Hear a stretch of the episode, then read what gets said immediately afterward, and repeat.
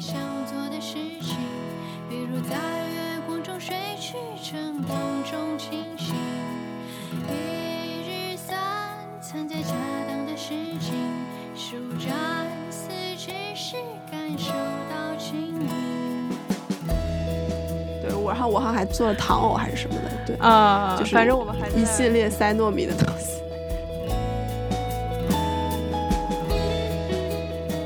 那个湖就已经看不到了，因为到处都是湖。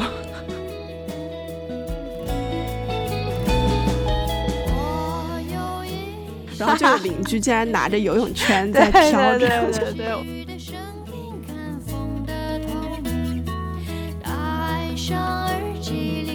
也是要像大米这样这么好的室友，我才愿意和别人合住。对，不然的话，我对我就不会考虑合住。所以你每天在干嘛我们也？不知道，因为我每天就回家也很晚，他们也见不到我，所以他们也不知道我在干嘛。也许对世界还是懵懂，握住一丝微光就忘了心里的空。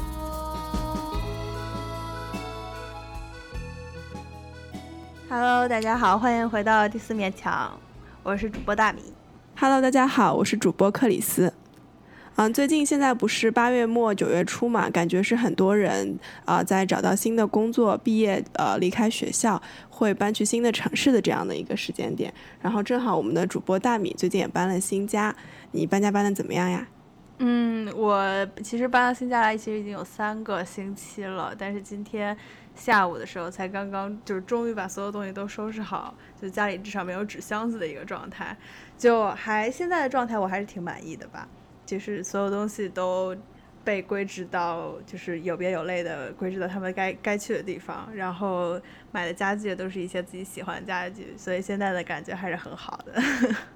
嗯嗯嗯，就是呃，我就是为什么搬这个家的原因哈，就是挺普通的一个原因，因为我现在不是人在美国嘛，所以其实也是租房的一个状态。呃，那租房就会遇到这个租期到的这样一个情况。呃，我之前就是读书的城市和我现在工作的城市其实是不是一个城市，所以是我也是呃刚来这个城市不是特别特别久，但是之前那个城市住的这个房子并不是呃我自己去租的一个房子，也是等于是呃借住的一个状态。但是现在就是现在签的这个房子，等于是我自己去挑、自己去选，嗯、然后在多方的呃鉴定之下，并且在多方的考虑之下决定的这个房子，所以也是一个第一次拥有最大主动权选择出来的房子吧，嗯，大概是这样一个情况。嗯所以就对，所以就还挺兴奋的。呃，从开始决定这个房子，一直到等这个房子可以被可以 move in，然后开始选家具，然后等家具来装家具，呃，打扫卫生，然后把所有东西都归置起来，然后一点点一点实现自己的脑中的那个构图，还是挺。嗯，挺挺挺挺挺挺有意思的一件事儿，嗯，嗯，而且是不是和就是学生时代不一样的是，这是你第一次算自己住，而不是说和别人合租这样？嗯，对，虽然说我现在也不是自己一个人住在这个房子里面，对，但是 对，但是没有呃一个室友那种，对，和你对对，嗯，那我们就先来聊一聊，就说对于我们来说，不同时期家这个东西的意义，也像像你刚刚说的，你也是才开始有一个自己家的感觉嘛。那我们对家的期望和追求是什么？嗯，我觉得就这是挺有一件一挺有意思一件事儿，是感觉不同时期，就是我们所谓就是如何去定义家和如何去定义这个住的这个居住场所其实是两回事儿。就比如说原来我们先不谈小时候，我们就从呃这个成人以后，然后上大学，然后搬到另外一个完全不熟悉的城市开始居住的一个呃这个时候开始，我记得就是因为我和克里斯都是那个大学同学嘛。所以我们也是都是经历了这四年，经历的是一样的一个呃差不多的一个阶段。就第一年的时候，我们是住在学校里面，然后住在学校里面就住在呃那种集体宿舍。虽然我们的那个宿舍都大概是两个人去分享一间房间，这样就是不算是拥挤，但是至少就你不会把那个宿舍称之为家，就比如说你说我要回宿舍了，但你不会说我要回家了，就毕竟是一个集体居住的场所，它并没有给你带来一种，对于我至少来说是没有带来一种那种家的安全和归属感吧。嗯，对，是这样一种感觉。然后慢慢的就是经过这一年以后，我我和克里斯就搬出来住了，所以从大二开始一直到大四结束，和克里斯都一直是室友。就这这三年的居住时光对我来说也是特别快乐的一个时光，就是克里斯也是非常非常非常好的一个室友，可以说是我所有经历的室友中，呃，最好的室友。谢谢你的评价。就是，就我我感觉啊，就是我跟这么多人合租过以后，我觉得我对室友的要求还是挺高的。嗯，就是因为对，就是很难和一个自己，呃。性格不合，或者说生活习惯吧，主要是不太合的人住在一起，你就会觉得很糟心。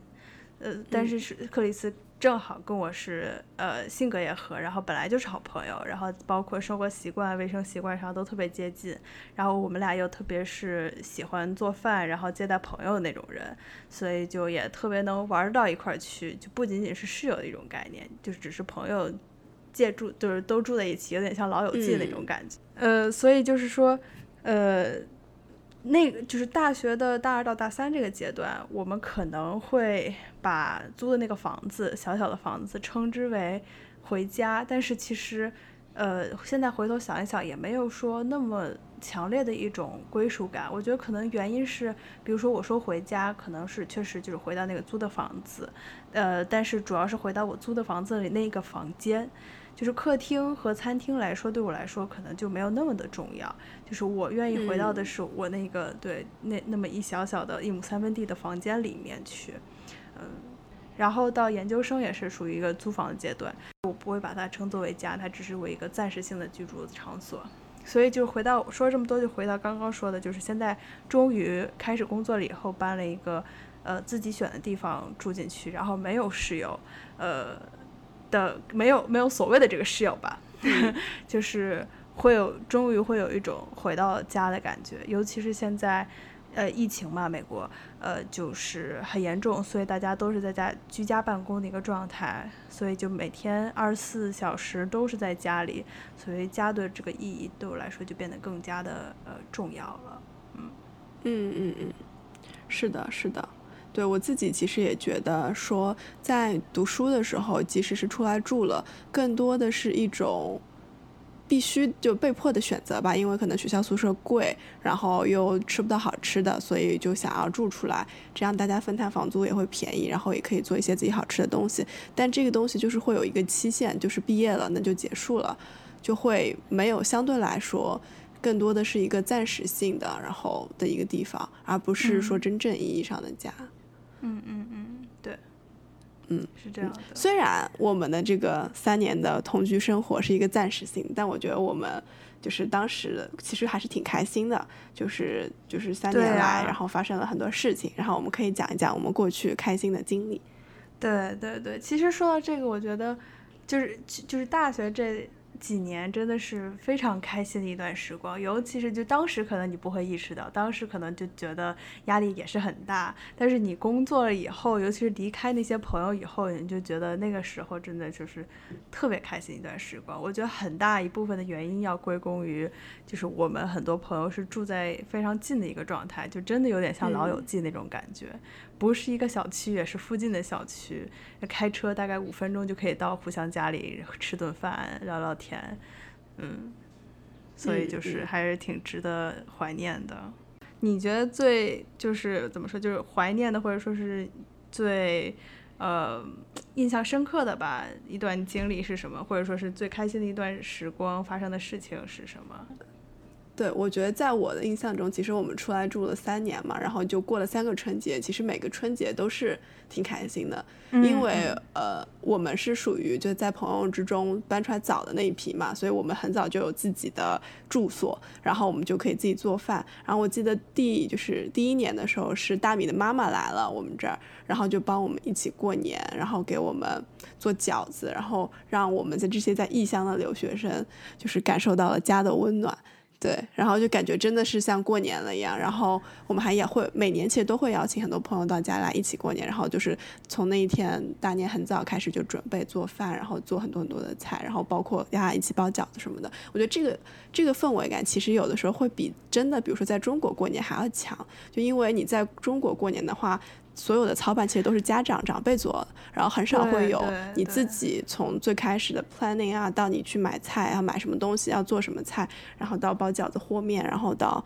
就是对弄现一一系列所有的东西，我觉得这个还就是挺开心的这个经历。对对，你说这个对就很对，我很赞同。我记得我们第一年做年夜饭的时候。呃，就是跟我们一起合租的那位朋友，当时说要做心里软，就这这这道菜我记得特别清楚，其他我已经不记得了，我就记得他做这个，是不是？还是我记错了？是是的，是的。然后我好像还做了糖藕还是什么的，对啊，就是反正我们还在一系列塞糯米的东西。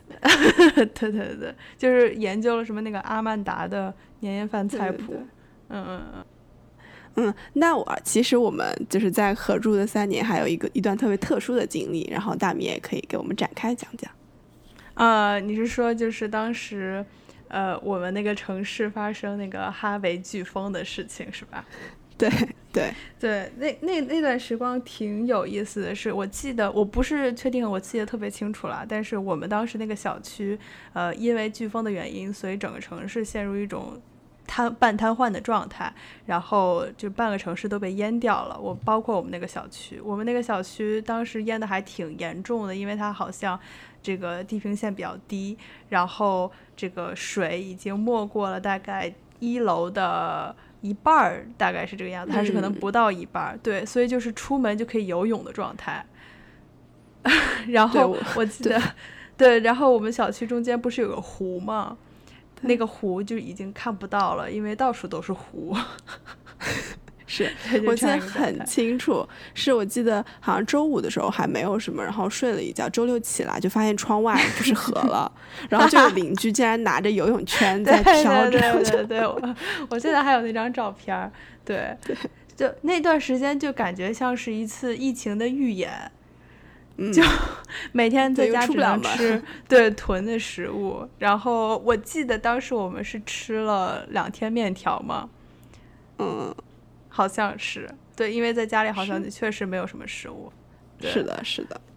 还有很很有意思，就是而就是这件事情可能就只发生了在我们这一片的小区，然后我们有别的朋友住在别的小区，但他们就没有任何受到任何影响，好像是吧？我觉得。主要还是因为我们小区有个人工湖，然后就把这个小区都变成了一个湖。对对对对对对，嗯，然后学校也都停课了，这样的一个状况。说到就是你刚刚分享说，你觉得这个做年夜饭是特别呃这个值得值得怀念的一件事情。我是对我来说是因为朋友都住得很近，所以。经常不管是放不放假吧，然后周末的时候就可以叫其他的朋友来家里一起吃饭，一起打牌，然后一起喝喝酒，唱唱歌什么的，唱歌就嘶吼一下，就还挺有意思的。因为就是因为住的近，因为特别方便，所以就感觉只要你想玩，只要你想去见任何一个人，你就能够立刻见到。为什么会特别怀念呢？就是因为现在工作了以后。真正就是特别好的朋友，其实都不在身边了，大家都分布在五湖四海，就想见一面其实很难。然后周末什么的，就算现在没有疫情，我想出去见见朋友，其实也是比较难的，除非我再去呃拓展我的社交圈，去认识一些新的人，嗯，但就不可能像原来住的那么近，然后有那么一段特别呃亲密的呃 relationship，嗯嗯，是的，是的。所以还是学生时代那个感情还是很很怀念。对啊，对啊，很珍贵，嗯，再也回不去了，还是还是很美好的那段时光。嗯，我现在就在想，如果我现在还还需要再有一个室友的话，我就想要克里斯做我的室友。哇，这么高的赞誉，也是就是对。如果我未来对啊，不然不然你还想有别人吗？是是是是是是是。对，也需要像大米这样这么好的室友，我才愿意和别人合住。对，不然的话，我对我就不会考虑合住了。对对对对对，是这样。嗯，所以现在克里斯是一个什么样的一个生活状态？来给我们呃听众们分享一下。嗯，我的话，呃，是在本科毕业之后，其实直接回了国，然后，呃，因为我本身就是上海人，所以就直接回了上海。我其实当时并没有考虑太多，就住回了自己的家，也并现，所以现在就是还是和父母一起住的状态，并没有室友，也没有对，反正就没有合租，然后也没有一个人住，而是在家里住这样。嗯嗯嗯，所以你觉得就是现在跟爸爸妈妈一起住的话，会是什么样的一个感觉？因为小时候也是跟呃爸爸妈妈住在家里嘛，会有什么样的一个区别呢？我觉得其实还是挺不一样的，就。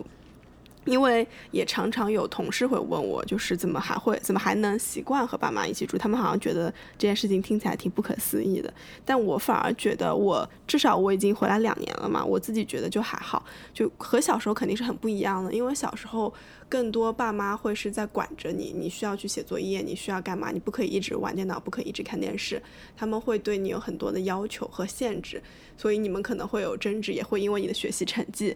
而会有一些矛盾。但是大了的话，其实首先他们也不太管我的工作嘛，也不知道我真的每天在干嘛，所以我，所以我觉得反而。所以你每天在干嘛？我也不知道，因为我每天就回家也很晚，他们也见不到我，所以他们也不知道我在干嘛。哦，OK，对，OK，对，就是我觉得反而就是成年了之后，就是和我和我爸妈就更会有一种相互之间比较有默契的尊重，就他们就是也不会，就比如说，因为他们知道我。就是周一到周五工作会很忙，周末我睡懒觉，他们也不会来管我，我可能可以睡到很晚，对。然后比如说我有的时候会网购买一些东西，就是会有很多快递，他们肯定是不喜欢这种行为的，但他们也不会不会这么来说我，就反正我就说我自己赚钱了嘛，就是有一些需要买的东西还是要买的，对。所以我觉得就是反而就达成了一种比较平衡的关系，因为可能我自己也独立了，我是自己养活我自己了。然后他们反而就不会来干涉我那么多的事情，嗯，所以听你的意思就是说，如果你自己需要，或者说是其实大部分你自己的生活状态是一个非常独立的一个状态，嗯，就是他们给你足够的这个个人的空间，对对对，不会去打扰你的私生活。对，我觉得这一点，如果是要和爸妈一起住的话，这点还是挺重要的。如果爸妈还是以一个你是小朋友，然后时时刻刻要管着你的状态。在就是，尤其是已经工作了的人来说，其实我觉得是比较难适应的，所以就会比较困难吧。嗯，那可能对于你的这个情况来说，就是，呃，我估计就是你跟爸爸妈妈之前也没有说达成一个什么协议啊，就只是非常默契的，大家就知道要，比如说互相尊重彼此的空间。但如果说是家里会比较管的比较严的小朋友，就可能要之前跟爸爸妈妈说好。达成一个协议，否则以后可能会产生一些不必要的矛盾。但我觉得，其实觉得和爸妈达成协议这种东西，其实还是挺困难的，对，是没有用的。我觉得，要不要不然你们就能够有默契，可以这样住下去；要不然，可能你还是得选择就住出去。我觉得对双方反而都好。不然的话，你即使达成了协议，就是在爸妈的眼里，他们他们还是爸妈嘛，他们很难。其实真的以一个跟你平等的角度来说。就是你 whatever，我不管你，然后你想干嘛干嘛，这我觉得还是挺困难的。嗯，对。然后我觉得作为我的话，因为其实我在家也不太能够贡献，因为一个是我 没有太多的时间去帮忙做家务啊什么，我觉得这个。就没有办法强求，然后我爸妈他也他们也没有很要求我说一定要帮着做什么做什么，但我更多就是力所能及，比如说我会帮家里做所有的就是采购的任务，就比如说我爸说要买一个养生壶了，那我会帮他去挑，就挑一个比较合适的，然后买回来用。对这种，我觉得就是做能做的事情，让你显得不是一个你只是寄居在家里的一个小孩儿这样。对，嗯，明白。所以克里斯现在是就是跟爸爸妈妈住，然后工作的一个状态。然后我现在就是刚刚也说了，就是搬了一个新家，然后呃也是有跟别人一起住在一个房子里，但是并不是室友的一个状态。嗯，所以就是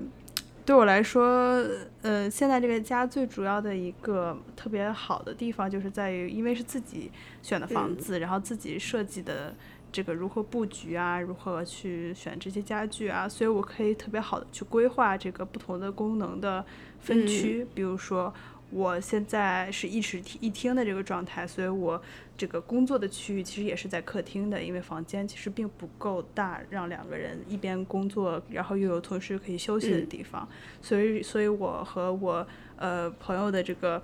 呃书桌都是在外面的。我们的这个休息区就包括沙发啊、电视这些，其实也是在客厅的一个状态。但是它这两个区域其实并不会互相干扰。呃，一个原因是因为不会有人说在另外一个人工作的时候，另外一个人在看电视。呃，另外一个原因就是因为我们有很好的规划，就是哪里具体，比如说我们的现在这个课桌都是靠靠窗户的一个状态，然后客厅，然后呃这个沙发和电视跟它也有一段的距离，然后电视旁边，呃沙发旁边又有一个这个划船机，就是等于是算一个健身区吧。健身区在那边就是呃餐厅区，有餐桌啊椅子，然后还有厨房什么的。其实就是虽然房子并不算大，也就七百多 square feet 一个状态，但是每一个区域都有划分好，其实能够大大的提高这个工作的效率。像原来我们对学生时代租房的时候，大家其实都是在一个房间里又睡觉，然后又学习，呃这样，但是就是没有一个特别清晰的功能的规划，可能就会导致我们生活。的这个休息和工作的这个时间分的不是特别开，比如说你生呃工作工作你就想去玩了，就想睡觉了，然后呃这个休息休息又要起来工作，就不会特别的呃有一种上班或者说是学习的感觉，所以这个这一点对于我们现在 work from home。呃，居家办公的一个状态也是非常非常重要的。嗯嗯，我特别认同你这一点。我觉得我之所以没有选择住出去，也是因为上海 in general 房租比较贵。然后，如果想要达到你刚刚说的这种能够把卧室和另外一个办公区分开的房子，就价格比较不菲。所以，我觉得忍一忍还是算了。嗯嗯，所以所以现在你有时候在居家办公，有时候去办公室。对对对，因为其实国内这边大部分都恢复正常了嘛。然后我现在更多的是会去办公室上班。然后如果即使在家的话，因为我家还有一个书房，所以我白天也可以在书房工作。然后我的卧室就是真的睡觉的时候才会用到的卧室嘛。嗯嗯，我觉得卧室就对于一个家来说是一个挺核心的部分。嗯，嗯因为你回家就是想休息，休息的话，就是首先最重要的就是睡眠质量要好。原来书桌也在里面的时候，就没有那种卧室是一种特别静谧的。呃，可以让你完全放松的地方，但是现在我又买了两个特别好看的台灯，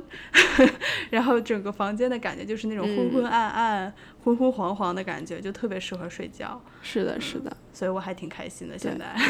嗯，是的，我当时回就是回家的时候，也因为想要，因为肯定和当时小时候住的。房子的需求不一样了嘛，所以我也大概调整了一下自己房间的布局。我也把以前觉得有一些额外的不需要的家具搬走，然后还买了一个小沙发在房间里。我觉得就是也是一个可以休息休闲的地方，就也挺好的。就我觉得不管就是住的条件怎么样，就更多的还是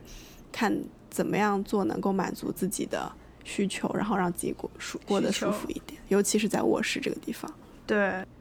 嗯，我们刚刚聊了这么多，就是现在居住的情况，也想来一起畅想一下，就我们理想中的家是什么样的。我不知道，就是大米，你小时候有没有想过，说我一定未来要住一个大房子，要住大别墅，什么有花园？我知道有有一些人他是会有这种就是幻想的。呃，我感觉我不清我不清楚我小时候是怎么想的了哈，但是我觉得现在好像想这些东西没有特别有用。我只有一个特别远的和一个特别近的一个想法，就是特别远的话，我就是希望，比如说退休了以后的生活是一个特别，呃呃，我不希望是完全与世隔绝，但是同时就是能够保持一定的生活上的便利，但同时就是又能够享受到那种呃平时就是。年轻的时候上班的时候享受不到那种安静的，呃，属于个人的一个空间。我想象就是我希望特别希望住在海边，不管是周末的时候偶尔去这个房子也好，还是说就是长期住在海边也好，能够。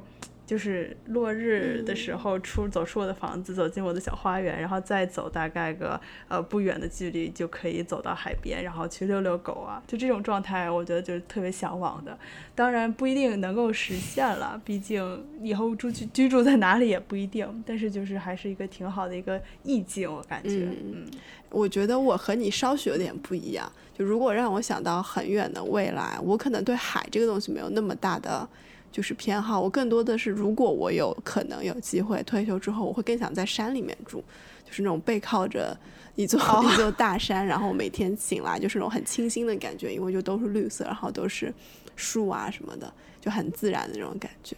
嗯，对的，嗯对。但你可以住在海边，然后那边是山。呃，那这住住在对住或者住在山里，那边是海，海景房，但是住在山里的感觉也可以，也可以。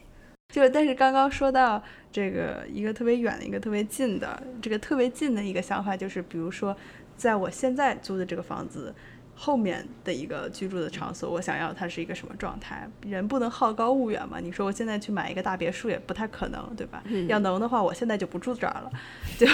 所以就是，如果下一步的话，我想有什么可以改善的地方吧？因为现在住的是一个呃公寓式的一个房子，所以它是一个这个呃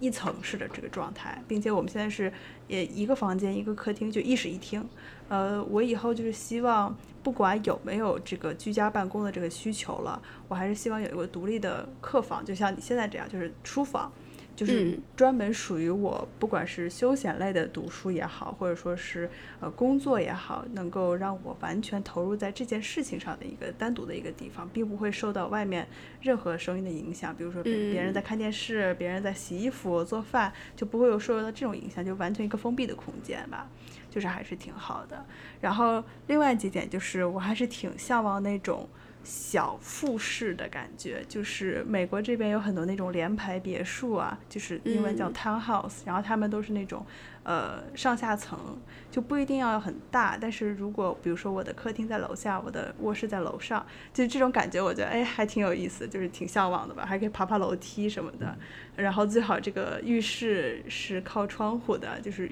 有有阳光可以洒进来，并且希望可以自己有一个大一点的阳台也好，院子也好，可以让我多种一些花花草草，还是感觉这种感觉还挺好的。嗯嗯嗯嗯。克里斯呢？你想要住在什么样的地方？或者说是你现在跟爸爸妈妈住的话，想不想有一天自己搬出来住？嗯，对，我觉得这个事情就很难说。我觉得 ultimately 总会有一天你还是必须要离开家的嘛，因为。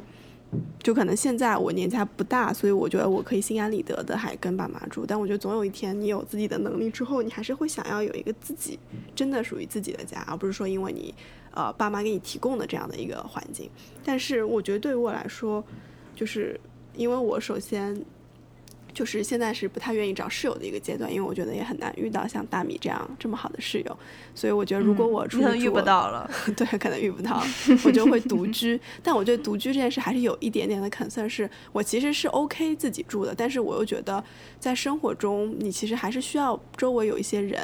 给你一些 interaction，然后你才会更舒服一点嘛。就像我觉得疫情的时候也是，就即使。和虽然和爸妈天天待在一个屋檐下待有那么两三个星期，然后就反而我会 appreciate 这种机会，是因为在那个比较压抑的就是心情下，有人跟你每天说话，跟你有互动，然后你们可以一起做什么事情，是还挺好的一个状态。对，嗯嗯嗯，对，所以我未来我觉得我可很可能的情况是，如果可能未来换工作了，然后就是通勤离我现在的家有一定距离的话，那我可能会。被迫的也要选择出去住，但可能是一个人住的这样的一个状态。但是，因为上海的租房的租金确实挺贵的，所以，比如说在我的预算之内，可能我只能住到一个四五十平的房子。在这样的空间里，其实比较难实现一些比较好的想法，就可能更多就是一个床、一个书桌，然后可能有个沙发，或者就没有了那种。对，嗯嗯嗯，对。但我的理想状态其实有跟跟大米有一点像是，我觉得。呃，最好的状态是有一个卧室是用来休息和睡觉的地方，然后还有一个书房是你可以 dedicated 去工作的地方。然后我就是我就是比较喜欢的是最好有一个一大面墙的大书橱，然后卧室我现在家里也有，所以是我很喜欢的一个点。就我觉得是可以把那些书所有都塞到那个墙上，然后能够按照我喜欢的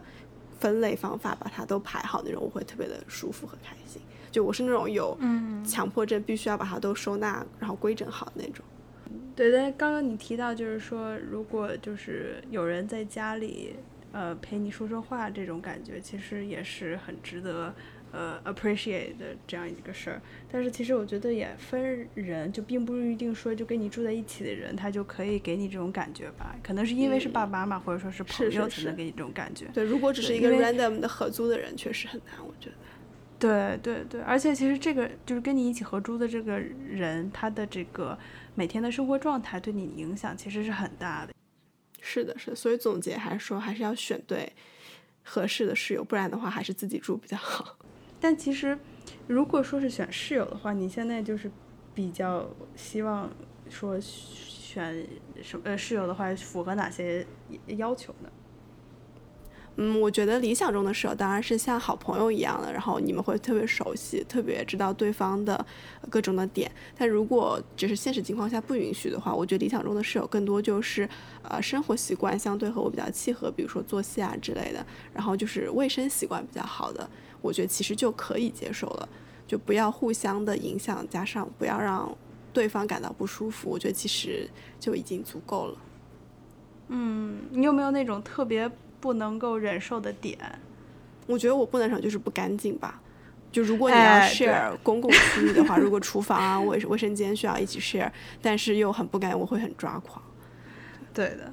对，就就而且我发现就是每个人可能对干净的这个定义。不一样，也是不认为，对我不会认为自己是一个很洁癖的人，但是我就是跟这么多个人合租以后，我发现我觉得不干净，但人家好像觉得还蛮干净的，就我就会很崩溃。是是，而且我觉得有的时候，比如说男男女生的那个标准也会不一样，就没有办法。对对对。但我觉得这也有一点 stereotype，因为像我家就是我爸会比较在意干净，他会还会嫌我不干净，但我觉得我已经挺干净的了，所以。嗯 嗯，哎，说到这个就很有意思，就是我觉得我原来在自己家的时候，其实没有感觉很爱干净。就比如说，就每我原来在自己家，我妈就会每天说：“哎呀，你又又踩脏了，然后你看看，就地上这么脏，你怎么都看不见，眼里没有活儿。我都这么脏，你都不知道擦一下吗？”但我就会觉得，哎，地板还挺干净。但是如果我现在在自己家，我就会觉得哪哪都不干净。我不知道是因为成长的原因，越来越像我妈了呢，还是说？因为终于是属于一块自己的地方了，并且也不会有人帮我去干这些事情，所以才能看得见。嗯，是，我觉得都有。对，我在家就也会还好，就相对来说我都是被我爸 push 的那个人。对，所以，嗯，是的，就还挺有意思的。对，好，聊了这么多，呃，我们最后一个环节是，呃，我们平时一直。这个传统上的这个推荐一些最近喜欢的东西，也是为了切合这一期的题目吧。然后我们想推荐一些呃居家相关的一些好物。嗯，呃，对，克里斯，你要不要先说一说你想要推荐什么东西？好的，我推荐的这个东西比较适合像我这种不喜欢喝白开水，然后喜欢喝有味道的茶，但是就是因为天气很热，夏天，然后又不想喝热茶的人，对这个东西就叫冷泡茶壶。我感觉可能挺多人都知道，就是。不管其实平时喝的绿茶、红茶还是大麦茶，你其实都可以把它就用冷水泡，然后用呃冷泡茶壶在冰箱里冰一个晚上，然后第二天它其实和热泡出来的茶味道上会有一点点差别，就会更爽口，会更淡一点。然后我觉得就挺好喝的，我就会买一个很大的那种一升的水壶，然后就是够我让一一天应该是不够，但你这个就可以多次的蓄水，然后那个茶包是够一天的量这样。但是它跟普通的茶壶有什么区别吗？我我买的那个冷泡茶壶，就是它有分那个茶包和茶壶的那个佩戴，然后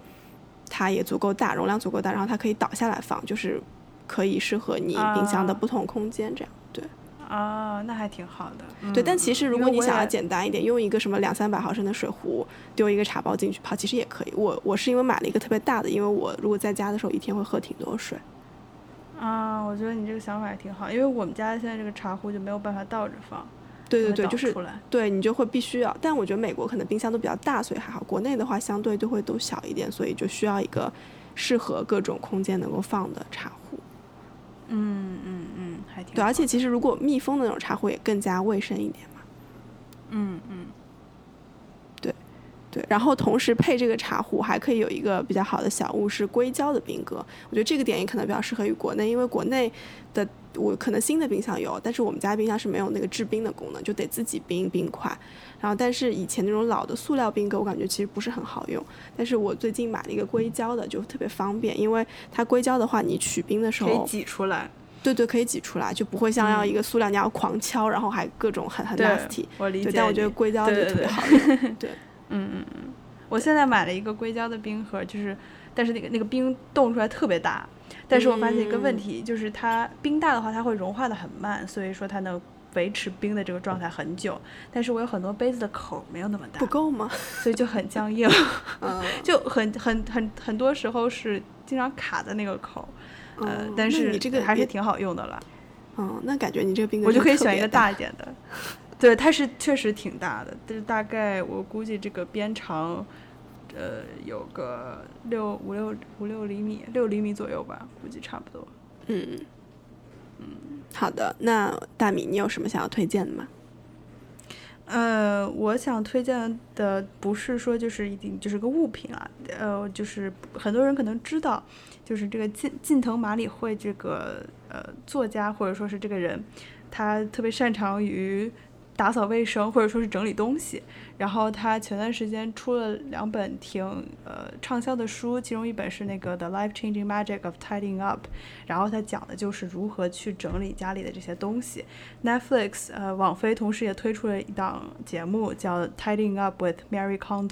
呃就是他去各个不同的家庭，然后去帮助他们来整理东西。然后这些家庭都一般都是比如说有小孩啊，或者说是东西特别特别多，然后并且不会整理，然后生活过得非常的混乱的一个状态。然后他帮他们整理完了以后，他们家就进入这个很好的秩序。虽然我看了几集，觉得这个每一集其实重复性还是挺大，因为它其实就教那么几件事儿。但是就是大家如果有空的话，可以去看一集，你其实也能学到不少。尤其是比如说他如何去叠衣服，他如何去把一个非常混乱的一个状态，当你堆积了很多的东西的时候，如何去分门别类的让他们回到它应该属于的位置。呃，如何去丢弃一些你平并平时并不会用的，但你又平时不太舍得丢掉的东西，呃，去留下那些他经常说的一个词叫 spark joy，就是能够让你产生愉悦的感受的一些小物品，哪怕这些东西你可能不会经常用，或者说它实用性不高，但是只要它能够让你快乐，你就留着它。但如果它对你来说其实是一种负担，你就把它扔掉。这个对于我这个搬过很自很多次家的人来说，断舍离真的是一个挺重要的举动。就是断舍离可能已经不容易了这件事情，呃，经常去断舍离也是可能做不太到的，可能就是大概是每次搬家的时候去断舍离一下，或者是呃家里东西堆到太多的时候去断舍离一下。但是其实我觉得断舍离的一个特别重要的一个前提就是你不要去购买一些或者说是囤一些你并不会那么经常用到的东西，其实也就是理性消费吧。呃，我感觉我这个研究生以来，我的消费，包括尤其是疫情的影响，就是消费可能会变得越来越少，并不是说我更更加的节约了，而是说我会买东西下单之前去更加想一想这个东西，呃，对我来说价值真的有多大，它的利用性利用性和它这个实用性有多高。呃，尤其是想到下一次搬家的时候，我还要再去装它，就感觉还是挺烦的一件事儿。所以是也是希望呃推荐给这个这本书或者说是这个呃电视节目给大家看一看，一个给一个这个呃整理物品的一个灵感吧。嗯嗯，然后除了这个呃，我还有一个想推荐的一个厨具，就是这个气炸锅。我买的这个气炸锅是飞利浦的一款气炸锅，但是我看网上的评测说，其实大部分的气炸锅的这个质量或者说是它的性能没有太大的区别，所以大家可能买哪一款都可以。气炸锅它最好的一点，并不是在于它可以炸东西，它其实并不能够达到所谓油炸的那个呃出来的状态。比如说你想去炸鸡翅，它可能出来肯定远远是不如油炸的，但是它好的一点是因为它能够在快速的时间内，呃，非常呃升升到非常高的温度，然后来进行烹饪。所以它就可以锁住食物中更多的水分。比如说，你同样是烤鸡翅，你放在气炸锅里，你可能只需要二十分钟，然后就能烤得非常的多呃鲜美多汁。但是你放在烤箱里面，可能会要烤得更久一点，但是出来的结果可能就不是那么多那么的有汁水。呃，嗯但是最重要的一点吧，我觉得对于我来说，对于懒人们来说，就是气炸锅它非常的方便。嗯嗯，所以我是不是可以理解它是一个大功率，然后呃便便捷版的烤箱？就是它烤箱能做，它差不多也能做，但是它其实时间更快、更方便。对，你可以这么理解，而且它占地面积很小，小呃，对相对来说吧，比烤箱要小一些。嗯，好的，种草了。好，那我们今天的节目就到这里了。我们今天也聊了很多过去合租的一些经历啊，和现在对家、对生活的方方面面的感悟。也希望大家有朝一日都能拥有自己理想的家、理想的生活。好，谢谢大家，我们下期见，嗯，下期再见，拜拜。拜拜。